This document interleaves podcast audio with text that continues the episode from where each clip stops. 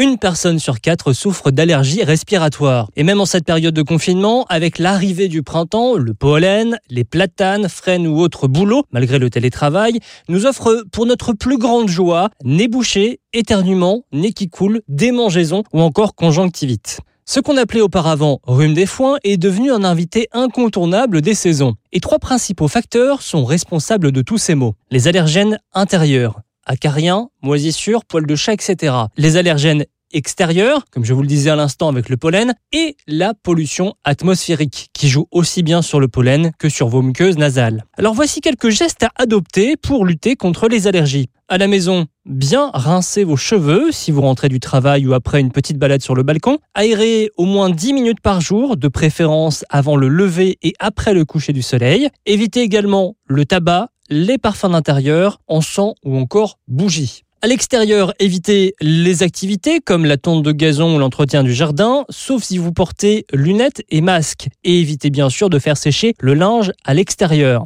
Vous pouvez également mettre sur du coton dans votre pièce principale quelques gouttes d'huile essentielle, de citron, estragon, eucalyptus radiata ou encore de lavande. Enfin, vous pouvez retrouver également le bulletin d'alerte pollinique sur pollen.fr et une application se nommant Alerte Pollen qui vous dira s'il est indispensable ou non de profiter de la terrasse ou du balcon sans éternuement.